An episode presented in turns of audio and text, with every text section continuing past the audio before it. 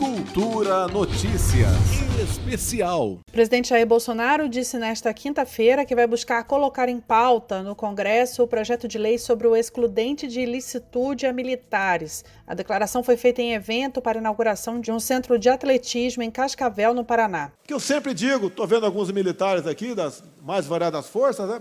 Nós sabemos que pior que uma decisão mal tomada é uma indecisão.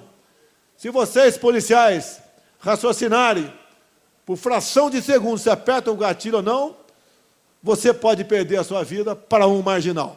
Por isso, policiais, eu pretendo botar em votação, já acordado, conversado, com os presidentes da Câmara e do Senado, e vai passar pelo parlamento, o excludente de licitude.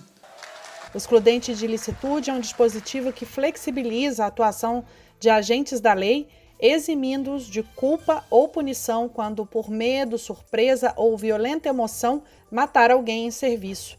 E era uma das pautas mais defendidas pelo ex-ministro da Justiça Sérgio Moro. Na cerimônia, Bolsonaro afirmou ainda que o governo vai publicar três decretos na próxima semana sobre armas. Semana que vem vão baixar mais três decretos sobre armas. Arma é um direito de vocês. Arma evita que um governante de plantão queira ser ditador.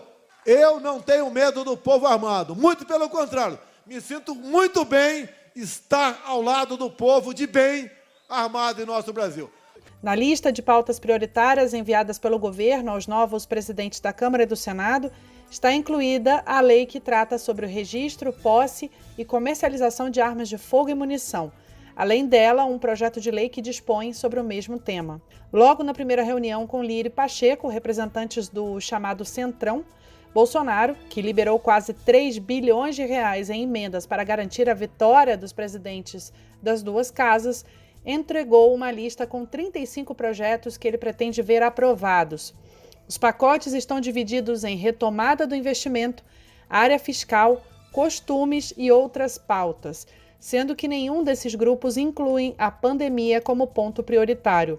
Os presidentes do Senado e da Câmara chegaram a ir juntos ao Palácio do Planalto para apresentar suas prioridades, como a votação das reformas econômicas e também a necessidade de vacinação em massa e a criação de uma alternativa para o auxílio emergencial, mas foram confrontados com o desinteresse do governo nessas pautas.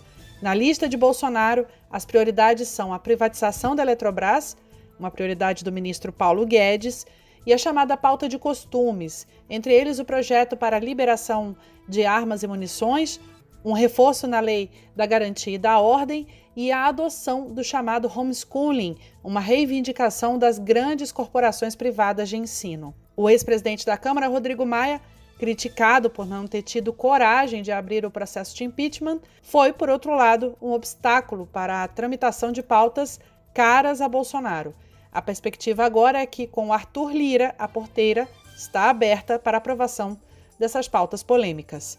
Juliana Medeiros para Cultura FM. Cultura Notícias Especial.